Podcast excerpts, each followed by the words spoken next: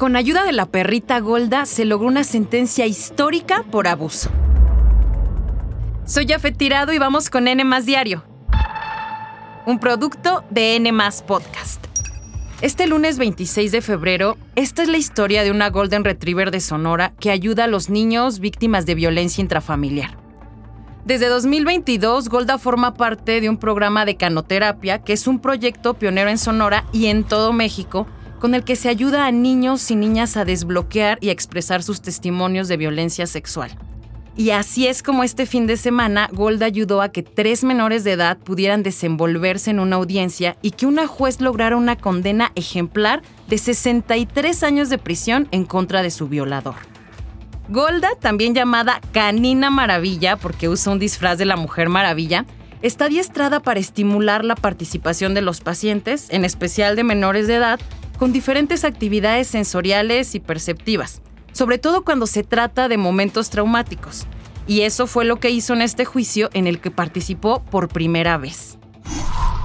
Durante la audiencia de juicio oral, una de las víctimas no lograba declarar, sin embargo, gracias a Golda, logró salir de su bloqueo emocional y verbalizó su experiencia, testimonio que resultó determinante en el desarrollo del juicio y la resolución de la sentencia.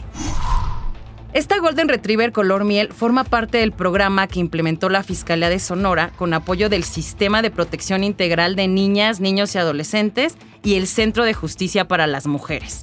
Y escuchen esto, gracias a la canoterapia se han logrado reducir las sesiones de los niños de 10 a 3 para hablar de la violencia a la que han sido expuestos. Primero, en abril de 2022, Golda arrancó en un plan piloto con 10 niñas y niños de 3 a 9 años que vivieron distintos tipos de violencia familiar y abuso sexual. Estos menores estaban en shock y por lo mismo no podían rendir su declaración. Durante tres meses, Golda trabajó con ellos mediante juegos y después evaluó su autoestima, comunicación y habilidades emocionales. Hubo una notable mejoría. La canoterapia ha demostrado que los perros ayudan a niños, niñas y adultos a recuperar la confianza en sí mismos y aprender a relacionarse después de un evento traumático.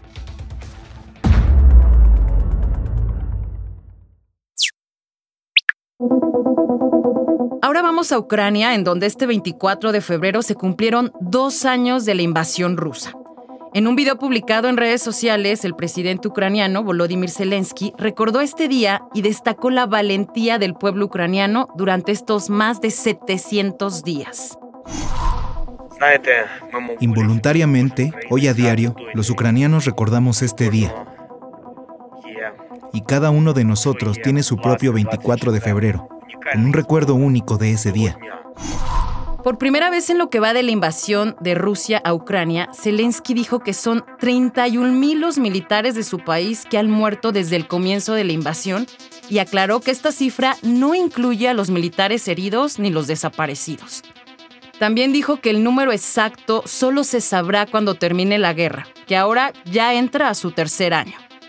Por otro lado, también dio un número de soldados rusos que han muerto, según sus cifras, se trata de 180 mil militares y medio millón más han resultado heridos. Volodymyr advirtió que Rusia pretende realizar otra ofensiva en Ucrania a finales de mayo o en verano, y que ellos ya se están preparando para este ataque y agregó que para seguir combatiendo a Rusia es necesaria la ayuda militar de Estados Unidos, como los sistemas antimisiles Patriot que les dieron hace apenas unos meses y que alcanzan objetivos de hasta 160 kilómetros de distancia. Sin embargo, cada uno cuesta 3 millones de dólares. Finalmente, acompañado del primer ministro de Canadá, Justin Trudeau, la presidenta de la Comisión Europea, Ursula von der Leyen, y el primer ministro belga, Alexander De Croo, y Giorgia Meloni, la primera ministra de Italia, Zelensky acudió a la plaza Mijailiskaya, el muro del recuerdo, donde honraron con flores a los caídos.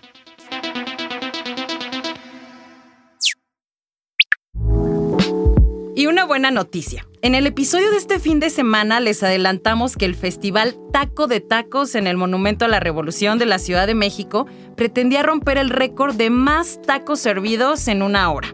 ¿Y qué creen? Se logró. La Ciudad de México ya tiene un nuevo récord Guinness al haber servido 8.450 tacos al pastor en ese tiempo. Esto fue posible gracias a más de 100 taquerías de las 16 alcaldías. Cabe mencionar que esta es la segunda vez que la ciudad rompe este récord, pues la primera vez fue el año pasado cuando se sirvieron más de 6.200 tacos en una hora.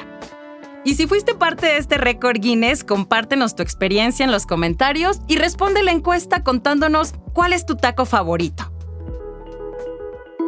Eso fue todo por hoy. Que tengan una excelente semana. No olviden seguirnos y activar la campanita de notificaciones. Nos escuchamos en el próximo episodio de N Diario, un producto de N Podcast.